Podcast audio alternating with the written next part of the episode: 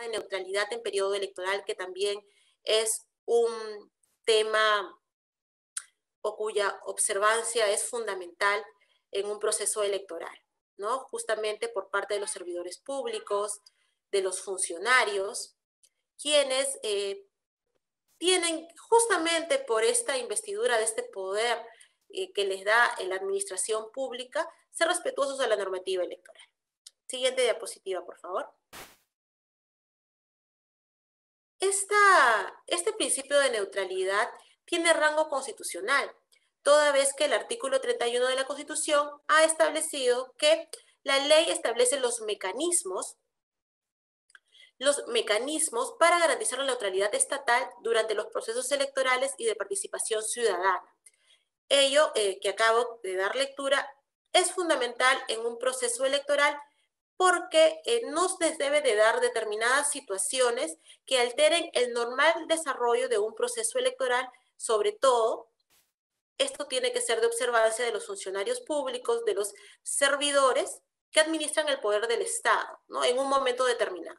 Entonces, no hay que interferir con el normal desarrollo de este proceso electoral. Siguiente diapositiva, por favor.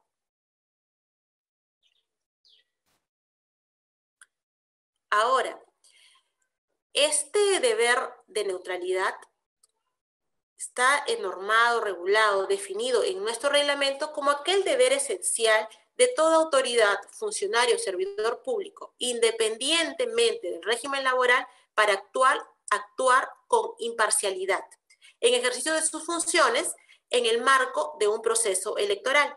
Siguiente diapositiva, por favor. Entonces, para ello tenemos que saber cuál es la definición que nosotros acogemos de, eh, de funcionario servidor público. Todo aquel funcionario, independientemente del régimen laboral en, en, el que se encuentre, mantiene un vínculo laboral o contractual de natural, eh, o de cualquier naturaleza con entidades o organismos del Estado y en virtud de ello ejerce la función de dichas entidades u organismos. ¿no? Entonces, está dirigido a todas aquellas eh, personas que mantienen un vínculo laboral o contractual con alguna entidad u organismo del Estado. Siguiente, por favor. ¿Qué actores deben ser neutrales en un proceso electoral?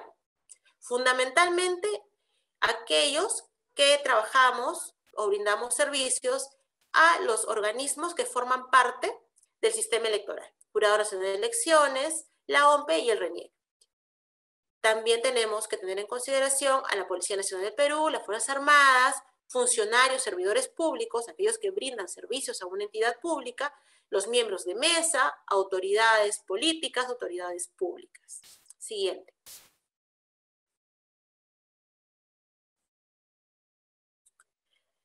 Em, el Jurado Nacional de Elecciones en el año 2015 adoptó a través de la resolución, si mal no recuerdo, la 56-2015, estableció criterios para la aplicación del principio de neutralidad. Estableció que estas, em, esta actuación que tiene un funcionario público que podría vulnerar la normativa eh, relacionada o el principio de neutralidad, tenía que darse esta situación dentro de una actividad oficial o como ejercicio de la función propia encomendada, o que sin tratarse de una actividad oficial, el funcionario invoque su condición de autoridad y con ello intente influir en la intención de voto de terceros o se manifiesta en contra de determinada opción política. Siguiente diapositiva, por favor. Hay que acotar que eh, la conducta base respecto a el principio de neutralidad o aquella eh, que vulnera este principio está dada por cualquier acto que favorezca o, perjudique a una organización política o algún candidato. En relación a las infracciones, esto se ha dividido o su tipificación está relacionada al sujeto infractor. Pueden ser infracciones relacionadas o que el sujeto infractor sea una autoridad política o pública, que sea un funcionario servidor que tiene personas bajo su dependencia o funcionarios públicos que postulan como candidatos a cargo de elección eh, popular. En el artículo 32.1 y artículo 32.2, en estos casos no procede el procedimiento sancionador, pero sí en el caso de que el infractor sea un funcionario público que postula como candidato a cargo de elección popular. Y ah, eh, posteriormente les voy a eh, tocar o conversar un poco sobre el tema del procedimiento sancionador en este último caso. Siguiente diapositiva, por favor.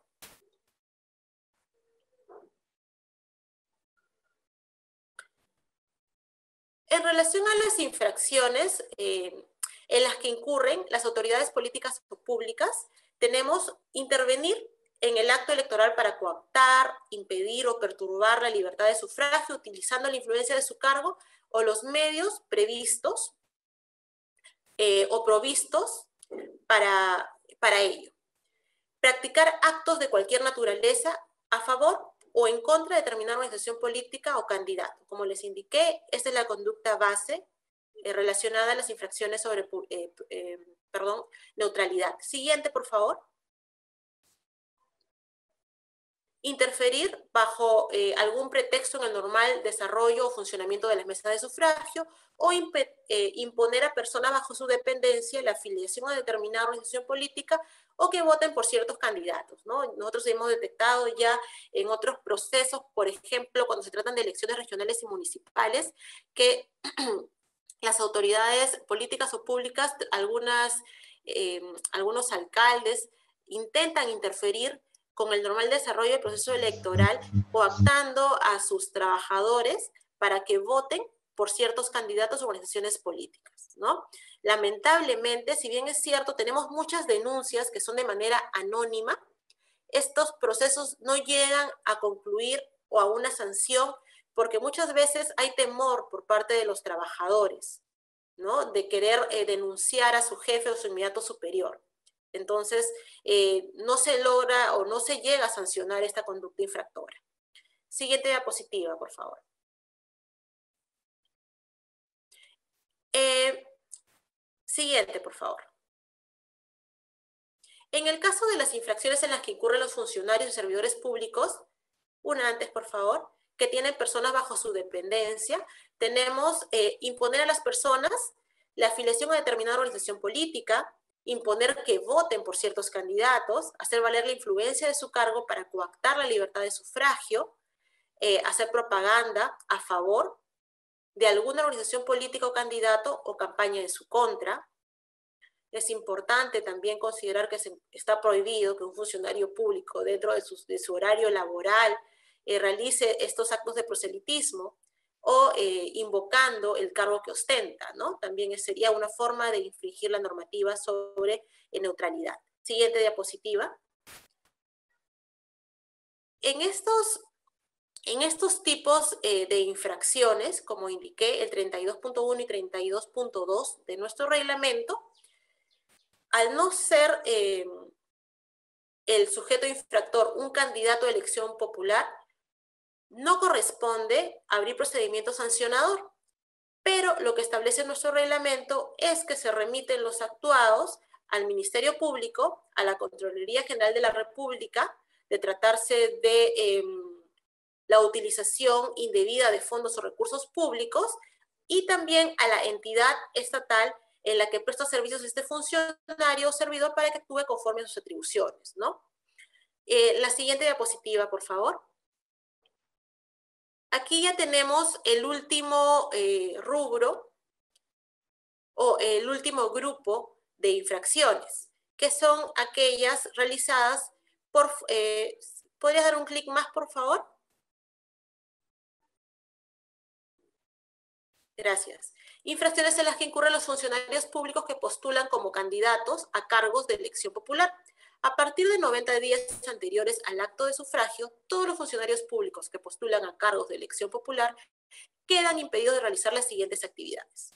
Hacer proselitismo político en inauguración o inspección de obras públicas o repartir personas eh, o eh, a personas o entidades privadas bienes adquiridos eh, con dinero público o del Estado o como producto de donaciones.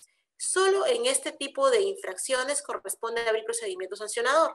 Siguiente diapositiva, por favor. El procedimiento sancionador relacionado a neutralidad tiene dos, eh, dos etapas. ¿no? En este caso, igualmente va a surgir del informe del fiscalizador, ya sea que éste haya sido motivado por la labor propia que realiza el fiscalizador o por una denuncia que ingresa al jurado electoral especial. Esta o este informe es evaluado por el jurado electoral especial y si es admitido a trámite, se correrá traslado por el espacio de tres días para los descargos correspondientes del presunto infractor. Siguiente diapositiva, por favor.